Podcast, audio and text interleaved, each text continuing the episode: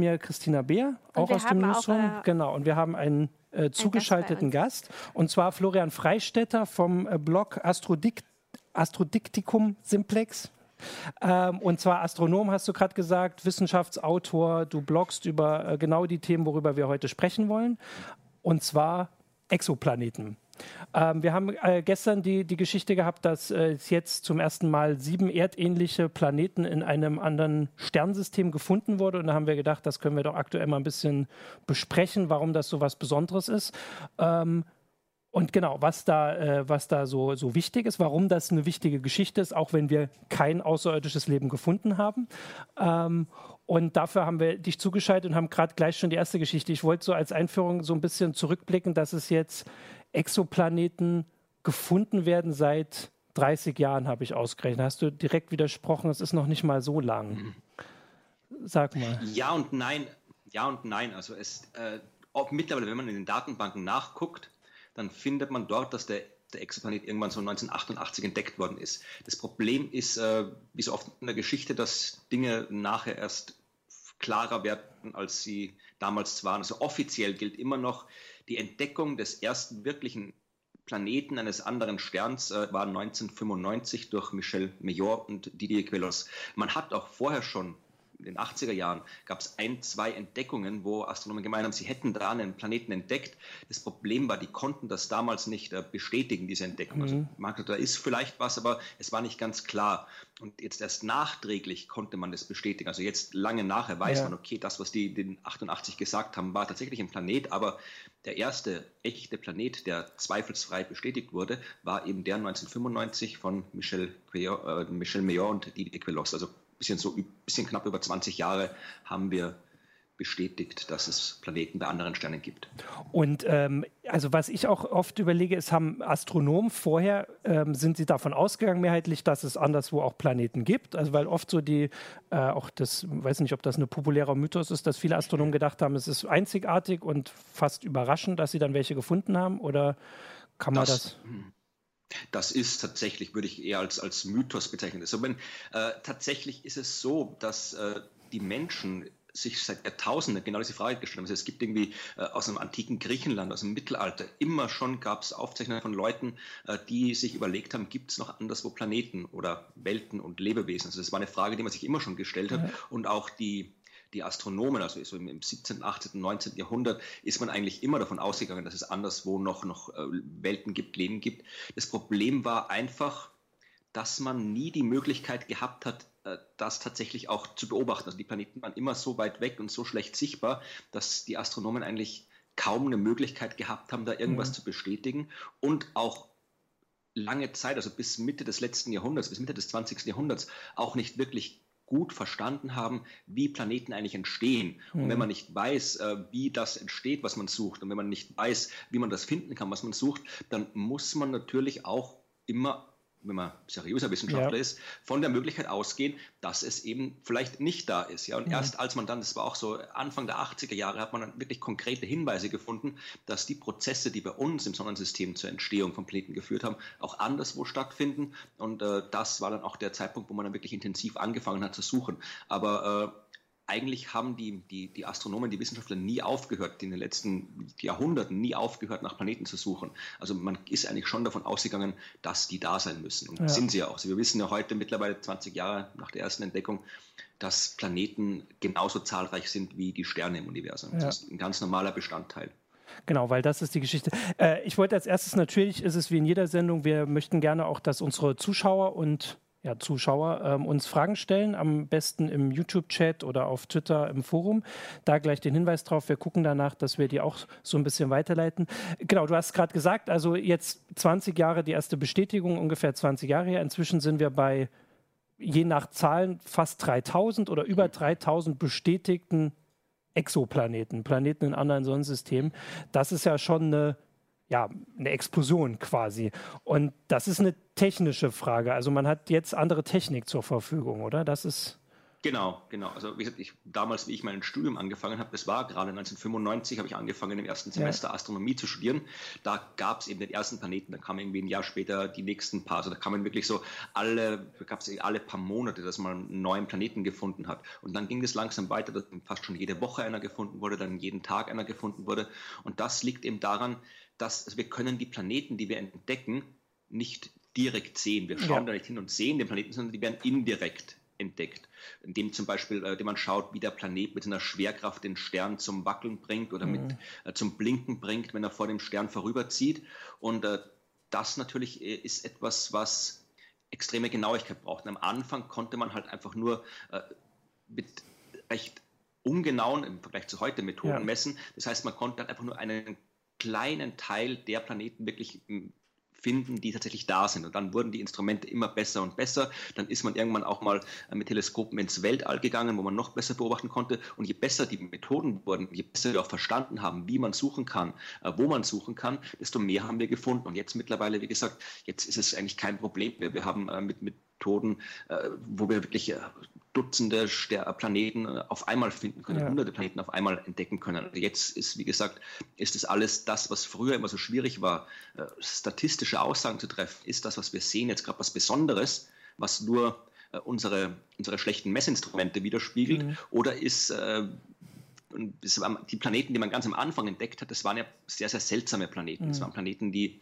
die überhaupt nicht so sich verhalten, ausgesehen haben wie die bei uns im Sonnensystem. Und wir wussten lange Zeit nicht, ist es da draußen alles so seltsam oder ist es nur so seltsam, weil wir ja. gerade nur die seltsamen entdecken können. Und jetzt mittlerweile haben wir eben genug und wissen eben, nein, also das ist nicht seltsam. Wir haben wirklich Planeten in allen Variationen überall, zum Beispiel jetzt eben mit dieser neuen tollen Entdeckung, gleich sieben erdähnliche Planeten, äh, die einen ja. einzigen Stern umkreisen, was im Vergleich zu unserem System ist. Wir haben acht Planeten, von denen sind noch vier erdähnliche ja. dabei. Also das ist wieder, da sehen wir wieder, dass da draußen eben einerseits das Gleiche ist wie bei uns, andererseits aber auch in ganz anderen Variationen. Also ja. im Universum gibt es wirklich ganz andere Dinge zu finden, als es hier bei uns gibt. Ja. Du hast es gerade kurz ähm, beschrieben. Das Ganze heißt Transitmethode, ne? mit denen jetzt auch ähm, diese ähm, Planeten beim Stern äh, mhm. ich hoffe, ich, ich, ich, Trappist 1, ja, Trappist 1, ne? Trappist 1 äh, gefunden ja. wurden.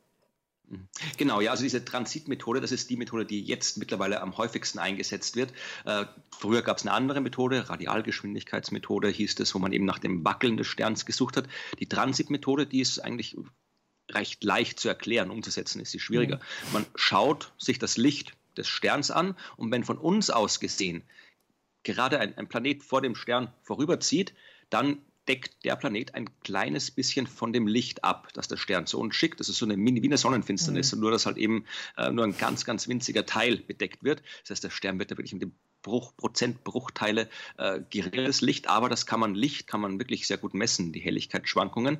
Und wenn man dann sieht, dass so ein Stern immer periodisch dunkler heller, dunkler, heller wird, dann kann man daraus schließen, äh, was für ein Objekt da diesen Helligkeitsabfall verursacht. Ja.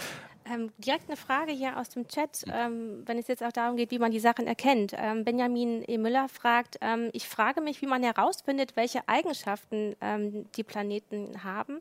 Zum Beispiel, dass sie gesteinsförmig sind oder welche Temperatur sie haben, ob es Wasser geben könnte. Wie sieht man das jetzt? Oder hm. findet man das heraus? Das ist das ist eine gute Frage und vor allem auch eine sehr wichtige Frage, weil ja in den Medien oft wieder erzählt wird, ja, hier ist so ein äh, Planet, die zweite Erde und, und äh, ja. gibt es vielleicht flüssiges Wasser. Das sind alles Dinge, die können wir nicht herausfinden.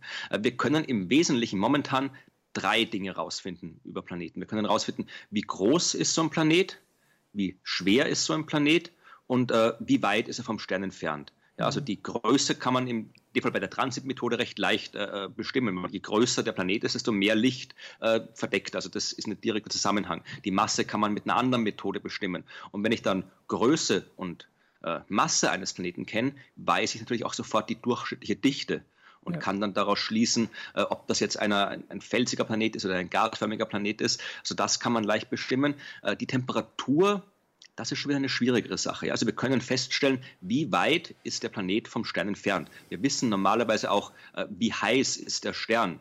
Und mhm. dann können wir daraus berechnen, äh, in der Entfernung vom Stern, in der der Planet sich befindet, wie heiß ist da so die durchschnittliche Temperatur. Das Problem ist, dass die genaue Temperatur auf seinem Planeten noch von ganz vielen anderen mhm. Sachen abhängt. Ja? Also auf unserer Erde zum Beispiel, wenn man da diese Gleichgewichtstemperatur berechnen würde, also dieser Wert, der einfach von dem Abstand kommt, dann hätten wir bei uns irgendwie so eine Durchschnittstemperatur von, äh, ich weiß jetzt nicht, minus 20 Grad oder sowas. Ja? Äh, dass, es, dass, dass es entsprechend wärmer ist, liegt ja. eben an der Atmosphäre, die wir ja. haben, die an unserem Planeten aufheizt. Und wir haben keine Ahnung, wie die Atmosphären von Exoplaneten aussehen im Allgemeinen. Und das können wir, und ohne das zu wissen, können wir auch nicht aussagen, ob es da jetzt Wasser gibt oder sonst irgendwas. Also das ist etwas, wo wir technisch noch nicht in der Lage sind. Also immer wenn irgendwo in der mhm. Zeitung steht hier, äh, die Erde, die zweite Erde wurde ja. entdeckt und sowas, das kann man momentan immer noch sagen, das kann nicht stimmen, weil wir die Methoden nicht haben. Ja. In, in, zehn Jahren ungefähr, also Mitte des nächsten Jahrzehnts, haben wir die Teleskope, genau solche Messungen machen können. Dann können wir sowas auch rausfinden, aber noch nicht. Ja. Vielleicht könnt ihr kurz über die Teleskope ich, sprechen. Ich wollte erst mal kurz ja, sagen, also dass ich, weil du vorhin schon das gesagt hast, dass das Spannende ist ja, dass obwohl wir jetzt, also dass wir jetzt anfangen, äh, Exoplaneten zu finden oder beziehungsweise mittendrin sind, schon so super spannende große Unterschiede auch zum Sonnensystem erkennen. Also zum Beispiel die sieben Planeten, die wir jetzt, also die jetzt gestern vorgestellt wurden, um, äh, um Trappist 1, die kreisen alle näher um ihre Sonne als bei uns der Merkur.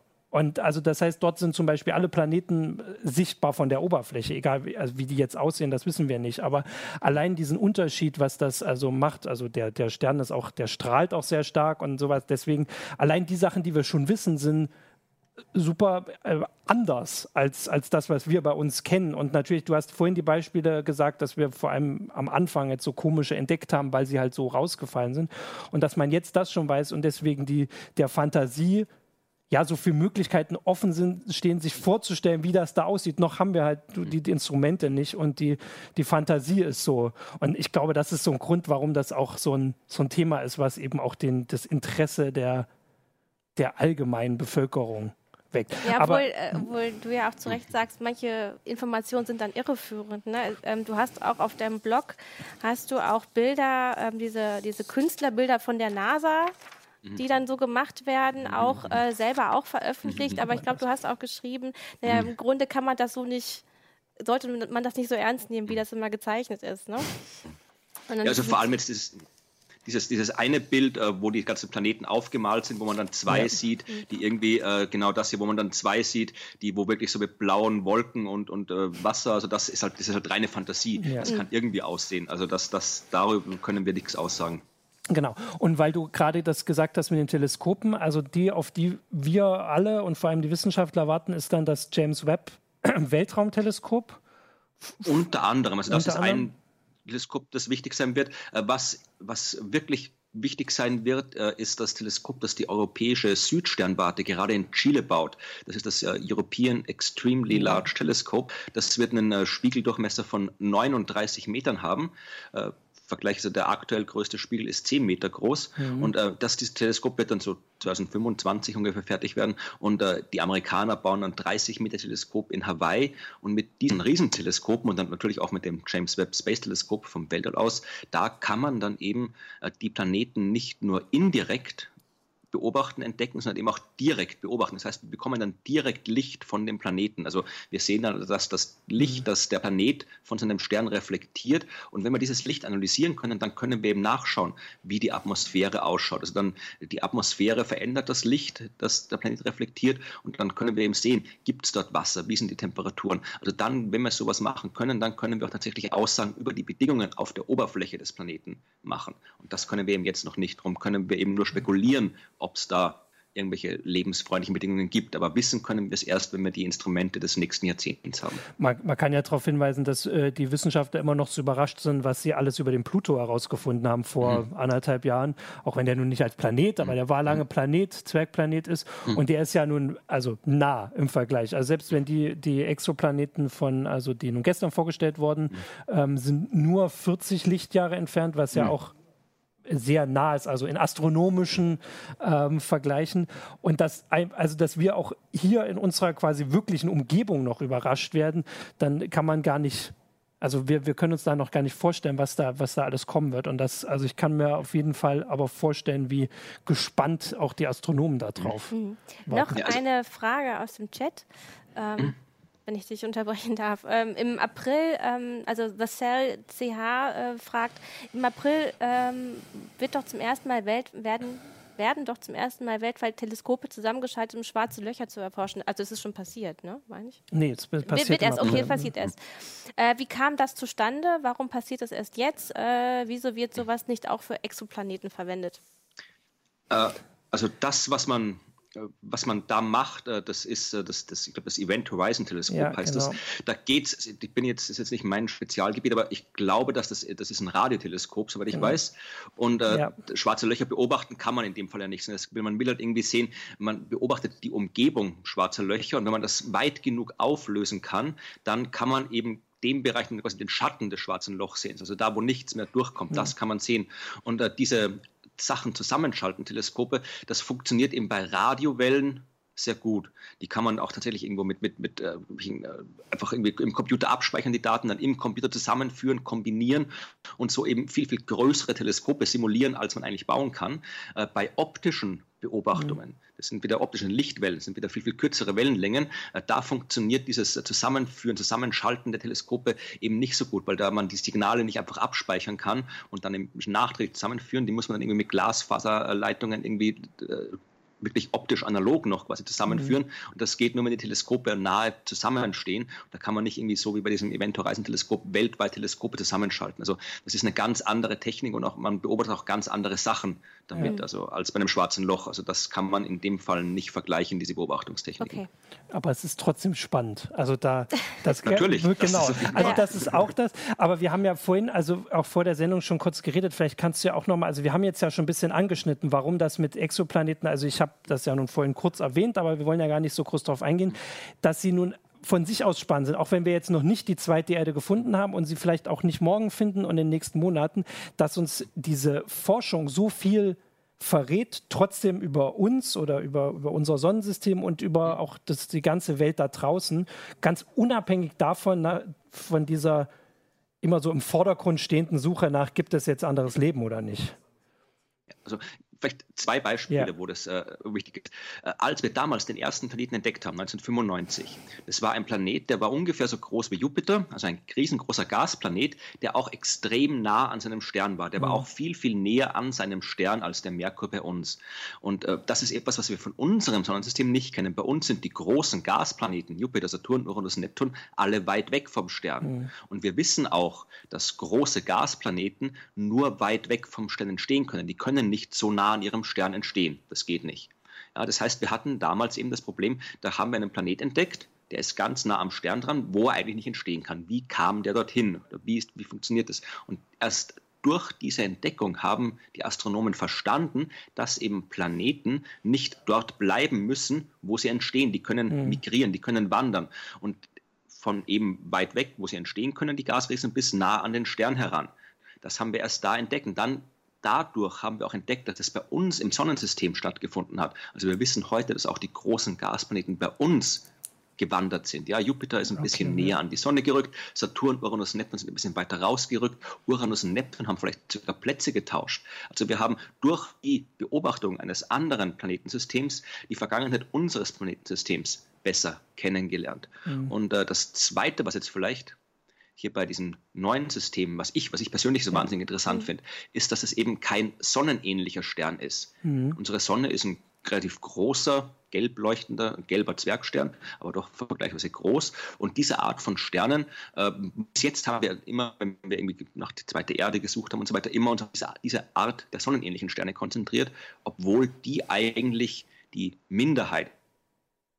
Oh, jetzt hakt jetzt es leider. gerade ein bisschen. Wir hören kann sagen, ja. jetzt, jetzt kannst du. Es war die Minderheit. Sie sind genau. die Minderheit. Jetzt die kommt Minderheit. die also unsere, genau. unsere, sonnenähnlich, unsere sonnenähnlichen Sterne gehören zu einer Minderheit. Oh, Zwerge, so wie Trappist 1, das sind die, die können zur absoluten Mehrheit im Universum. Ja, also mhm. die absolute Mehrheit der Sterne sind rote Zwergsterne. Und wenn wir da eben jetzt rausfinden, dass eben anscheinend rote Zwergsterne gerade bevorzugt von so vielen erdgroßen Planeten umkreist werden, dann ist das schon mal sehr interessant. Vor allem, wenn man berücksichtigt, dass so ein roter Zwerg schon noch viel, viel länger lebt. Unsere Sonne hat eine Lebensdauer von 10 Milliarden Jahren ungefähr. Mhm. Rote Zwergstelle, die können ein paar hundert Milliarden Jahre, ein paar Billionen Jahre leben. Also die, wenn, wenn die, die anderen Sterne schon alle längst weg sind und das mhm. Zeitalter, das große Zeitalter der Sternentstehung, das ist schon am Ausklingen. Ja? Also wenn die anderen Sterne schon alle weg sind und die Planeten, die Dann sind die Planeten, das hake ich schon wieder. Ja, genau, es hat kurz gehakt, aber es ja, ja, ja. Wenn die anderen Sterne schon längst weg sind, dann sind die Planeten der roten Zwerge immer noch da. Also die sind bis in die fernste Zukunft, strahlen diese roten Zwerge mhm. Energie ab auf ihre Planeten. Also diese Systeme, dieser Blick auf Trappist 1, das war quasi so ein, ein Blick auf die ferne Zukunft mhm. des Universums. Die wird so aussehen wie die Systeme, wie das System, das wir jetzt gerade gesehen haben, und nicht wie unser Kannst System. Kannst du dieses System denn um, um Trappist 1 nochmal für uns kurz erklären, also wie die Planeten jetzt von ihrer Größe her sind. Ähm, ich glaube, das wurde noch nicht gemacht und es hm. wurde im Chat auch ja. gefragt, ne? wie mhm. groß sind die jetzt tatsächlich, ja. die Planeten? Ja, also der Stern, von der, der, der, im Zentrum des Systems steht, das ist eben ein roter Zwergstern, der ist sehr viel kleiner als die Sonne, ungefähr nur so groß wie der Jupiter, äh, hat eine sehr viel geringere Masse, also nur ein paar Prozent der Masse unserer Sonne und leuchtet entsprechend schwach. Also es ist ein sehr kühler Stern. Mhm. Äh, die Planeten, diese äh, sieben Stück, die dort sind, also drei hatte man schon letztes Jahr entdeckt, vier kam man jetzt dazu, die äh, sind alle sehr nah am Stern. Ja? Also die brauchen alle nur ein paar Tage, ein paar Dutzend mhm. Tage, um den Stern zu umkreisen. Im Vergleich mit die Erde braucht 365 Tage um die Sonne rum. Ja. Äh, Merkur, der nächste, braucht 88 Tage. Die sind alle weiter weg. Also die sausen da wirklich alle viel, sehr schnell rundherum, mhm. sind alle ganz nah. Was jetzt aber nicht so tragisch ist, wenn man jetzt die Temperaturen betrachtet, weil der Stern ja auch kühler ist. Mhm. Das heißt, wenn man da wärmere Temperaturen haben will, muss man ja näher ranrücken. Mhm. Und die Planeten von der Größe her, also wir kennen die Größe, die Massen kennt man noch nicht so genau. Die Größe ist so, dass das ungefähr äh, fünf dieser Planeten, alle ungefähr so groß wie die Erde, bisschen kleiner, bisschen größer, und zwei sind ein Stückchen deutlicher kleiner. Also alle ungefähr wie die Erde groß und ein bisschen kleiner. Und von der Masse her äh, liegt die bei jedem, bei dem Planeten so zwischen einer halben Erdmasse und eineinhalb Erdmassen, mhm. ganz grob. Aber genau, wie gesagt, wissen wir es nicht. Die, die Massenbestimmung ist in dem Fall schwieriger äh, als die Größenbestimmung, deswegen hat man dann auch nicht so viele Daten. Genau, und das, aber das ist auch das, was äh, wir, glaube ich, in der Sendung noch gar nicht gesagt haben. Das ist das, was erdähnlich heißt. Also erdähnlich mhm. heißt nicht, dass, dass es eine Atmosphäre gibt, äh, ähm, sondern einfach nur, dass sie vom von der, also dass sie ein Gesteinsplanet sind, wahrscheinlich, also die Dichte legt das nahe, dass es Gesteinsplaneten sind und dass sie ungefähr so groß sind wie die Erde. Deswegen sind sieben erdähnliche in einem System und das ist das Novum. Also wir haben mhm. vorhin noch mal kurz geguckt, also es gab schon welche mit fast so vielen oder genauso vielen, aber da sind dann oft eben auch diese Jupiter-Großen, die weiter draußen sind, ähm, wo sich zumindest jetzt nicht, also kein Leben an der mhm. Oberfläche entwickeln könnte oder die halt in der Beziehung uns, uns nicht ähnlich sind. Ähm, genau, und das ist äh, diese, diese eine Geschichte. Und vorhin hast du auch auf diese, auf diese Hoffnung auf die neuen Teleskope hingewiesen. Und das Spannende ist, weil diese Planeten ja vor, also die sind mit dieser Transitmethode entdeckt worden, das heißt, sie haben den Stern verdunkelt. Und mit gut genugen Teleskopen oder starken Teleskopen kann man ähm, die, äh, das, die, die Spektrumsänderung erkennen, wenn die vor dem Stern langfliegen. Sage ich das so halbwegs richtig? Ja, kommt darauf an, was, was du jetzt genau wissen genau. willst. Also der, der, der, Hintergrund ist, dass bei Zweien haben sie schon geguckt, das auszufinden, welche Stoffe auf diesem Planeten so, ja, vorkommen. Ja, okay, also das kann man, also bei Zweien haben sie schon rausgefunden, mhm. dass es eben keine Gasplaneten sind, weil mhm ja. kein Gas da ist. Äh, und das möchte man jetzt natürlich bei den anderen fünf dann auch noch machen. Und natürlich also ist es gibt, ja. Also es gibt quasi zwei Methoden, wie man so äh, schauen kann, wie, ob, aus was ein Planet besteht, ja. wie die Atmosphäre aussieht. Man kann eben äh, warten, wenn der, der das heißt Transmissionsspektroskopie ja. heißt es. Wenn man jetzt einen Planeten hat, der nicht nur eine feste Felskugel ist, sondern auch eine Atmosphäre hat, dann wird eben, wenn der vom Stern vorübergeht, dann fällt eben ein bisschen Licht äh, durch die Atmosphäre des Planeten zu uns. Genau. Mhm. Und äh, wenn man dieses Licht des Sterns, das durch die Atmosphäre des Planeten zu uns gestrahlt wird, äh, isolieren kann und untersuchen kann, dann kann ich schauen, was äh, filtert die Atmosphäre des Planeten aus diesem Licht heraus. Und da kann man dann, äh, das ist halt sind sehr, sehr komplizierte Messungen, die gelingen nur sehr, sehr selten und mit, mit äh, unter sehr speziellen Umständen. Mhm. Manchmal gelingen sie, also ein paar Planeten gibt es schon, wo wir sowas gemacht haben.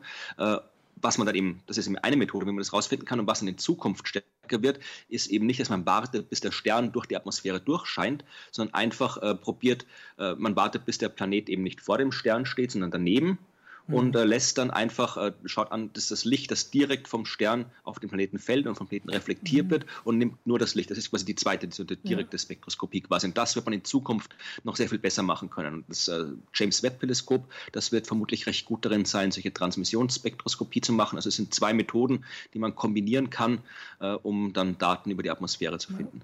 Man kann ja auch immer mal darauf hinweisen, wir, also vor allem, du sagst das jetzt auch immer so, also als wäre das schon eine Praxis, die man irgendwie seit, seit wirklich langem auch sehr, sehr gut macht, dass das also vor allem auch für unsere Leser, aber für mich auch immer wieder erstaunlich ist, wie genau, also äh, wie, wie man das machen kann, obwohl die ja so klein und so weit weg sind und diese Genauigkeit, du hast vorhin erzählt, dass man das Stern wackeln sehen kann, wenn der äh, quasi der Planet an dem Stern rüttelt, der nun deutlich kleiner ist und der mhm. Stern rüttelt ja vor allem am Planeten, dass das ja auch so eine Geschichte ist, die das so faszinierend macht, weil äh, diese Exoplanetensuche und Finderei vor allem immer wieder deutlich macht, was technisch möglich ist in diesen äh, großen Entfernungen solche Sachen zu erkennen und dann auch immer wieder, was mir immer wieder auffällt, diese ähm, Genialität, wenn man überlegt, ich will das rausfinden, wie kriege ich das hin, obwohl ich nicht hinfliegen kann und dann mache ich das.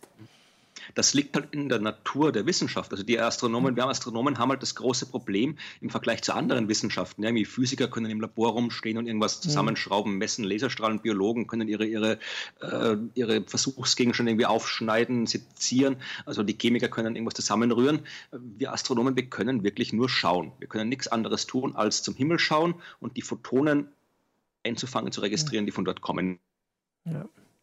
Ah, jetzt ist es. So, Ganz wenig Ausnahmen. Ja. Und deswegen, und deswegen hat man, haben die, sind die Astronomen halt in den letzten Jahrhunderten wirklich sehr, sehr gut darin geworden, äh, auf allen möglichen Umwegen, indirekten Methoden möglichst mhm. viel Informationen aus diesen wenigen Photonen rauszuziehen. Also das ja. liegt quasi in der Natur der Wissenschaft, dass wir da sehr kreativ sein müssen, wenn es darum geht, äh, äh, uns Wege auszudenken, wie man noch das letzte bisschen Information rausholen kann aus so einem ja. Lichtteilchen. Also ich habe hier noch mal ein paar Fragen aus dem Chat, nämlich einmal von Speedcold, äh, wie kann man sich so sicher sein, dass es sieben Planeten sind? Ist man sich Kommt darauf an, wie die Frage oder? gemeint ist. Also es kann, es ist natürlich durchaus wahrscheinlich oder nicht, es ist nicht unwahrscheinlich, dass dort noch mehr Himmelskörper sind. Also das, mhm. das kann durchaus sein. Äh, Ob es jetzt, äh, wenn die Frage gemeint war, wie kann man sicher sein, dass dort eben sieben sind und nicht irgendwie ein oder zwei oder drei, äh, das, äh, das ist eigentlich auch eine Sache der Datenanalyse. Also wenn man genug Daten hat, äh, dann bekommt eine Lichtkurve. Man sieht einfach, der mhm. Stern wird heller, dunkler, heller, dunkler. Wenn der jetzt wirklich komplett regelmäßig immer hell, dunkel, hell, dunkel, mit einer absolut exakten Periode wird, dann kann man davon ausgehen, okay, da ist ein Planet. Wenn man das jetzt aber zu einer Frequenzanalyse vereinfacht gesagt macht. Und dann schaut, sind da noch irgendwie überlagerte Frequenzen mit drin. Also wird er vielleicht irgendwie, während er heller, dunkler wird, zwischendurch auch nochmal irgendwie hell, dunkel, mhm. dann kann man sagen, da muss noch eine zweite Periode mit drin sein und eine dritte Periode. Also genauso wie man, vermutlich ist das sehr, sehr ähnlich der, der Technik, äh, wenn man irgendwelche äh, Musiktöne in Grundschwingungen irgendwie mhm. Grundtöne aufspaltet. Das ist einfach so eine Analyse der Periodizität. Und äh, wenn man da eben genug Daten hat, äh, kann man eben immer mehr Objekte entdecken. Und es war eben so, dass letztes Jahr hat man drei dieser Planeten entdeckt gehabt und dann hat man einfach eben noch mehr Daten gesammelt, noch mehr Daten gesammelt, hat eine höhere Auflösung gehabt und noch weitere Perioden gesehen und äh, dann eben gesagt, okay, da müssen jetzt eigentlich äh, müssen noch vier sein. Und natürlich, äh, je weiter weg so ein Planet vom Stern ist, desto länger braucht er auch rundherum. Also die Erde zum Beispiel würde die Sonne einmal im Jahr verdunkeln, von außen gesehen. Mhm. Äh, der Merkur eben alle 88 Tage. Wenn ich da jetzt irgendwie 200 Tage lang beobachte, dann sehe ich den Merkur zweimal vorbeigehen und die Erde vielleicht gar nicht. Das heißt, mhm. da muss ich mindestens irgendwie mal zwei Jahre beobachten, dass ich die Erde vorbeigehen ja. sehe. Das heißt, wenn ich jetzt dieses Trappist-1-System noch länger beobachte, dann sehe ich vielleicht noch mehr Planeten, die weit. Oh, was ist wieder abgebrochen? Wenn ich jetzt in meinen Daten drin habe. Genau. Und äh, ich würde dazu auch noch sagen, dass also diese äh, Entdeckung letztes Jahr, als sie diese drei Planeten vorgestellt haben, die war ja schon sehr also äh, ähm, interessiert aufgenommen worden. Das heißt, andere Astronomen gucken ja auch dann danach oder beziehungsweise mit anderen Instrumenten wird sich dieser, äh, dieser Stern angeguckt, weil also ich stelle mir das jetzt mal so vor, dass wenn man als Astronom überlegt, welchen Stern man untersucht, dann nimmt man sich natürlich Volksversprechen oder wo man das Gefühl hat, da kann man was finden. Und wenn da jetzt also dieser Stern schon interessant ist, dann suchen dann eben auch mehr danach auf, mit ihren verschiedenen Methoden auch. Und deswegen kann man, wurde der dann auch genauer angeguckt. Mhm. Also, ähm, ich hatte vorhin schon einmal die Frage gestellt nach den Weltraumteleskopen, die jetzt alle auch beteiligt mhm. waren oder ähm, Du hast auch kurz das James Webb Space. Teleskop mhm. angesprochen. Hm, das kommt erst, das gibt es noch nicht. Mhm. In dem Fall, glaube ich, war das, dass der Spitzer äh, ja. Äh, Weltraumteleskop mit dabei ist. Es ist ein äh, Infrarotteleskop, also das beobachtet kein sichtbares Licht, sondern Infrarotstrahlung, so wie das äh, James Webb Teleskop auch, äh, was natürlich sehr praktisch ist, wenn man Planeten äh, beobachtet, die sehr nah am Stern sind und deswegen dann auch sehr warm sind. Ja, also Infrarotstrahlung ist ja Wärmestrahlung. Mhm. Und wenn ich mir Objekte anschaue, die eben sehr warm sind, dann kann ich die im, im Infrarotlicht Licht oft besser sehen als im normalen sichtbaren Licht. Deswegen sind Infrarotteleskope eben wie dieses Spitze-Teleskop oder eben auch das James Webb, das jetzt bald kommt, äh, durchaus auch eine sehr, sehr wichtige äh, Informationsquelle für die Suche nach Planeten. Ähm, und das Spannendste da war, dass Kepler, also insgesamt trotzdem jetzt das erfolgreichste Weltraumteleskop mhm. bei der Exoplanetensuche ist Kepler. Mhm. Ähm, und da, das ist auch so eine, also eine sehr spannende und interessante Geschichte. Das hat so eine bestimmte Himmelsregion immer genau angeguckt mhm. über einen ganz langen Zeitraum im Sternbild Schwarz Schwan hat jeden Planet durchgehend beobachtet und wenn die halt dunkler geworden sind, konnte man das halt finden. Und das, also der hatte dann verschiedene Ziele, da konnte man eben zum Beispiel rausfinden, einfach, wir nehmen einfach eine beliebige Himmelsregion und wenn wir da so und so viele Exoplaneten finden, dann können wir extrapolieren und sagen, die gibt es dann überall. Ähm, und das ist deswegen Kepler hat, war auch tatsächlich nur zu diesem Zweck ins All ja, geschickt worden. Äh, ja, fast. Also es ist, fast, äh, ja. Kepler hat auch äh, also der Haupt, der Haupt, äh, das Hauptaufgabengebiet von Kepler war die Suche nach Planeten. Aber natürlich, wie gesagt, die Astronomen sind kreativ. Es ja. geht ja darum, Kepler hat jetzt quasi nicht, nicht Planeten an sich beobachtet, sondern nur Helligkeitsschwankungen mhm. von Sternen. Und Astronomen können mit Helligkeitsschwankungen von Sternen sehr, sehr viel anfangen. Also es gibt das Fachgebiet der Astroseismologie, wo man äh, auch, auch Sterne, auch ganz ohne Planeten, die schwingen quasi, so, so sind ja, mhm. bestehen aus, aus Plasma, sind keine Festkörper, also die können dann durch die Prozesse in ihrem Inneren äh, anfangen zu schwingen und auch dadurch ändert sich die Helligkeit ja. des Sterns auf eine andere Art und Weise wie in den Planeten. Aber das heißt, auch die Astroseismologen sind sehr interessiert an solchen Missionen. Die haben da auch noch ein paar Prozent quasi der Beobachtung Beobachtungszeit bekommen, um dann mit dem Kepler-Teleskop eben zu verstehen, wie ein Stern funktioniert. Aber tatsächlich war äh, Kepler, also es gab auch das europäische Corot-Teleskop, mhm. äh, das auch Planeten gesucht hat. Da war eben, das war so eine 50-50-Mission. Also das, das äh, hat auch Planeten gesucht, aber im hauptsächlich auch großen Teil eben auch Astroseismologie betrieben. Und Kepler war wirklich das erste Weltraumteleskop, was fast zur Gänze auf die Suche nach Exoplaneten ausgelegt war. Und äh, deswegen war es dann auch so erfolgreich natürlich, weil äh, das Teleskop wirklich über Jahre hinweg äh, die Sterne beobachten konnte. Und natürlich, äh, wenn man dann äh, so viele Sterne beobachtet, wie Kepler das getan hat, dann sind die Chancen extrem ja. gut, dass man da auch viele Planeten findet dabei. Ja. Benjamin E. Müller fragt, ähm, das mit der Periode funktioniert dann aber nur bei Sonnensystemen, die von uns betrachtet seitlich stehen. Gibt es auch schon ja. Ideen, anders ausgerichtete Sonnensysteme auf Planeten zu untersuchen? Ja, das sind wieder diese zwei Methoden. Transit-Methode, da mhm. muss ich wirklich genau äh, von, der, von der Seite mhm. drauf schauen, damit ich das sehen kann. Sonst, wenn das ein bisschen gekippt ist, funktioniert es nicht. Äh, die andere Methode, die Radialgeschwindigkeitsmethode, äh, bei der man das Wackeln des Sterns untersucht, da ist es genau umgekehrt. Äh, da funktioniert, äh, äh da kann ich es nicht genau umgekehrt, aber äh, da kann ich eben auch, äh, wenn ich das Wackeln beobachte, da kann ich auch Planeten entdecken, die, wo ich eben von, von, von oben drauf schaue. Mhm. Nicht, nicht exakt von oben, da funktioniert es nicht, aber auch von der, einer gewissen Neigung drauf schaue. Also mit, mit anderen Methoden, da gibt es auch die, die Gravitationslinsenmethode, die funktioniert wieder anders. Also es gibt andere Methoden, mit denen man Planeten finden mhm. kann, bei denen diese, äh, dieser exakte Blickwinkel keine große Rolle spielt, aber die ergänzen sich äh, alle mhm. gegenseitig.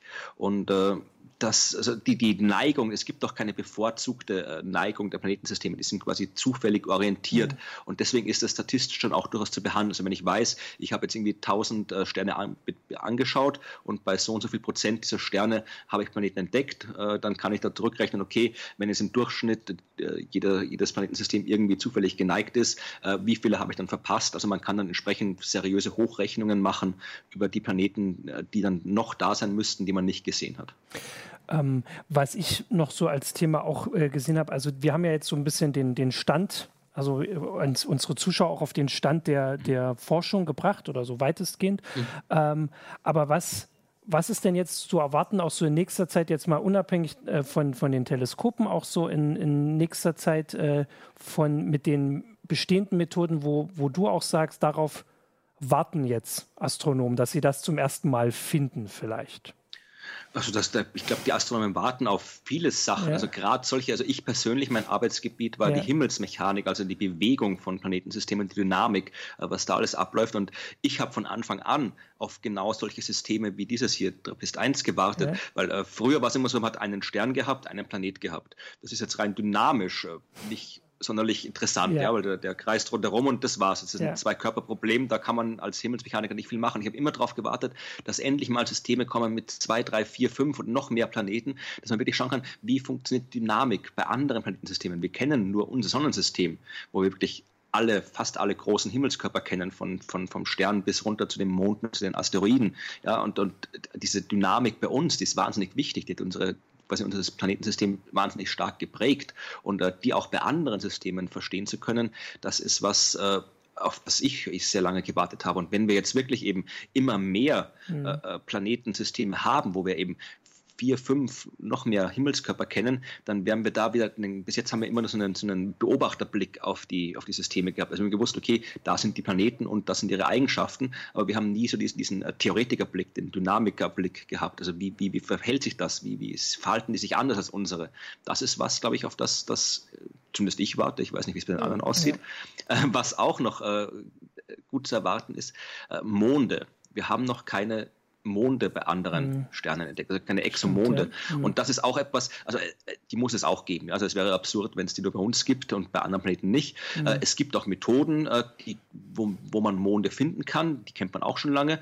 Die Instrumente sind eigentlich auch gut genug, um größere Exomonde zu entdecken. Also das ist eigentlich auch etwas, was eigentlich jederzeit passieren kann. Also eigentlich jeder, es gibt auch Leute, die suchen aktiv danach des ersten extrasolaren Mondes. Das ist auch was, was eigentlich, wie gesagt, jederzeit passieren kann. Und das wäre auch insofern wichtig, als es quasi das, das Inventar der äh, Exoplanetensysteme nochmal eine neue Klasse erweitert, die eben auch wahnsinnig wichtig ist. Und vor allem sind das ja auch, also wie gesagt, wenn man jetzt noch nach diesen Gesteins mhm. ich sage jetzt mal Himmelskörpern sucht, also Gesteinsmonden, äh, weil mhm. bislang die meisten Exoplaneten, die wir gefunden haben, ich bin jetzt ganz grob, sind ja diese riesigen Gasplaneten, also die nicht fest sind, sage ich jetzt mal ganz mutig. Also ich habe jetzt nicht genaue Zahl, aber das sind, soweit ich weiß, die, die meisten. Und Grätsch ruhig rein, wenn es nicht richtig ist. Ja, ich bin mir nicht ganz sicher. Also das, das, das, äh, ich habe die Zahlen auch nicht im Kopf, aber es war zumindest in der Vergangenheit immer so, äh, natürlich je größer so ein Planet ist, ja. desto leichter ist er zu finden. Genau. Das heißt, wir haben anfangs immer einen großen Überschuss gehabt an, an, an großen Gasplaneten und haben eben nicht gewusst, sind da eben wirklich so viele Gasplaneten da draußen oder liegt es ja. nur an der Art und Weise, wie wir es gesucht haben. Mittlerweile ist es schon so, dass sich das ein bisschen ausgeglichen hat. Also jetzt, ich glaube, wie gesagt, man möge mich da auch korrigieren, wenn jemand die Daten zu verlinken aber ich glaube schon, dass eher so ist, dass das tatsächlich die, äh, die großen, also eher so die, die so in Richtung äh, erdähnlich super Erd also es gibt auch einen, wir haben auch eine neue Klasse entdeckt äh, bei der Exoplanetensuche, die es bei uns nicht gibt. Supererden, also Planeten mit einer festen Oberfläche, Gesteinsplaneten, die größer sind als unsere Erde. Das mhm. gibt es bei uns nicht. Bei uns ist die Erde der größte erdähnliche Planet. Ja. Und anderswo gibt es Supererden alle mit irgendwie doppelter, dreifacher, vierfacher Erdenmasse. Und ich glaube, also das, also diese, diese Art von Klassen, das sind, glaube ich, die, wo man eher davon ausgeht, dass die die häufigsten sind. Aber äh, wie gesagt, es gibt so viele, wir wissen, dass Planeten ja. so enorm häufig sind. Also da gibt es von allen gibt es genug. Das ja. Universum hat genug von allen. Ich, ich wollte ja auch nur sagen, dass es bei diesen Gasriesen dann natürlich eine größere Chance wahrscheinlich gibt, zumindest auch wenn wir von unserem Sonnensystem ausgehen, ja. dass sie viele feste Monde haben. Es gibt hier noch eine Star Wars-Frage, die ich jetzt mal so weitergebe von Nikolaus Lorenzen. Äh, sind Doppelsternsysteme wie bei Star Wars mit bewohnbaren Planeten möglich? Also ja, auf jeden Fall. Also wir wissen, also wie, wie bei Star Wars, wie gesagt, äh, ist, das jetzt mal kurz mal hinten anstellen. Äh, wir wissen auch schon, das war auch etwas, wo ich früher äh, drüber gearbeitet habe bei meiner Forschung. Wir wissen schon lange, schon bevor die ersten Planeten entdeckt worden sind, seit den 80er Jahren, haben sich eben die Himmelsmechaniker schon überlegt, kann es, wenn man jetzt irgendwie zwei Sterne hat, kann es da auch stabile Planetenbahnen geben. Und die kann es auf jeden Fall geben. Also man, nicht das, was sich alle immer vorstellen. Also die meisten denken, wenn man irgendwie ein Doppelsternsystem hat, dann ist so ein Planet, der macht da so eine Figur 8 irgendwie um die Sterne rundherum. Mhm. Das funktioniert nicht. Das gibt es nicht. Oh nein, jetzt ist es abgebrochen. Ah, ich hoffe, es kommt die gleich wieder. Ging doch immer gleich wieder. So, weiter. du hattest genau. gerade von der 8 gesprochen ja. und da, müsst, ja. da ja. müsstest du fortführen. Die, die, die 8, die 8 gibt es nicht. Also die Figur 8 kann ein Planet nicht machen. Das funktioniert nicht. Aber ein Planet kann entweder außen um beide Sterne mhm. rundherum kreisen oder eben um einen Stern innen von den beiden. Diese beiden Arten der Bewegung gibt es und wir haben tatsächlich schon äh, sowohl Planeten des einen als auch des anderen Typs entdeckt. Also wir wissen, dass es Planeten in Doppelsternsystemen gibt, die haben wir gefunden und äh, Doppelsterne und Mehrfachsternsysteme sind auch extrem häufig. Also Einzelsterne wie unsere Sonne sind eigentlich in der Minderheit. Das heißt, äh, es ist durchaus damit zu rechnen, dass sehr, sehr viele Planeten Doppelsterne äh, Teil eines Doppel- oder Mehrfachsternsystems sind. Und äh, ob da dann Leben möglich ist, da gilt das Gleiche wie allgemein bei den Exoplaneten. Äh, möglich ist viel und wie es wirklich ist, werden wir wissen, wenn wir die besseren Instrumente haben. Ja. Genau, weil das wäre auch das, was ich vorhin noch, worauf ich hoffe, jetzt ein bisschen größer oder ein bisschen unspezieller, ist tatsächlich, wenn diese äh, Atmosphärenuntersuchungen dann so richtig losgehen und mhm. äh, auch Ergebnisse bringen, also zu sehen, wie sie, äh, die Vorstellung zu, ähm, also genauer zu machen, wie sehen diese Gesteinsplaneten aus. Also wir haben jetzt immer schon diese ganzen Bilder, aber das ist reine Fantasie. Im Prinzip können sie die, ja. glaube ich, bei der NASA äh, auf Masse anfertigen und dann immer so viele veröffentlichen, wie sie die Exoplaneten entdecken. Aber dann sich wirklich vorzustellen, wie, wie sieht das jetzt aus, so wie die, die Pluto-Bilder dann entweder bestätigt oder nicht bestätigt wurden, ähm, das stelle ich mir sehr, also da warte ich drauf. Ja, aber da, da, da musst du noch lange warten. Also oh. das, um wirklich, e, wenn du wirklich ja. echte Bilder haben willst von Pluto, von anderen Planeten, das ist wirklich was, also da lohnt sich das Warten nicht. Da, nee, das, das, das, äh, das, meinte ich auch nicht. Also ich meine tatsächlich diese, also jetzt kann man ja von, also kann man sich vorstellen, wie es auf Plutos Oberfläche aussieht, ohne dass man eine Kamera hinstellen ja. muss. Oder man kann sich es genauer vorstellen als, als vorher. Es gab ja vorher auch immer schon Bilder, so sieht es aus, mhm. weil man wusste zumindest, wie groß die Sonne am Horizont ist. Mhm. Sonst wusste man nicht viel mehr. Gibt es da jetzt irgendwelche flüssigen Stoffe auf der Oberfläche oder nicht. Und das jetzt genau. Also nein, ich warte auch nicht auf die, die ersten Bilder von der Oberfläche. Gut.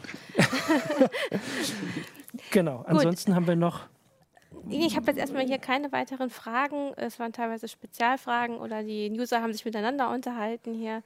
Genau, wir können ja dann auch ähm, darauf hinweisen, also ich habe es vor, vor der Sendung, genau. du hast den, den Blog Astrodiktikum Simplex, das ist auch ein sehr fleißiges Forum, genau, da kann man ja sicher auch noch Rat finden. das sind jetzt ja die, die Bilder von der NASA, aber wir haben das Internet Blog. ausgedruckt. Genau.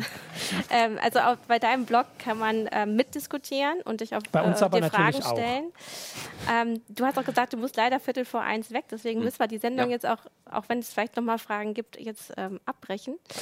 Ihr, aber ihr, das Thema ihr, wird ja, uns ja weiter wolltet, begleiten. Du wolltest im Grunde noch auf eine schöne Connection hinweisen zwischen euch. Ihr seid beide ah, Thüringer. natürlich. Ich wollte eigentlich nach Thüringen grüßen, aber du bist gar nicht, du bist gerade gar nicht in Thüringen, aber zumindest machen wir Werbung für Thüringen. Genau. Äh, ja, eine, eine kurze, eine kurze Frage noch. Ähm, ich habe gelesen, ähm, äh, Trappistorn äh, ist im Sternbild des Wassermann.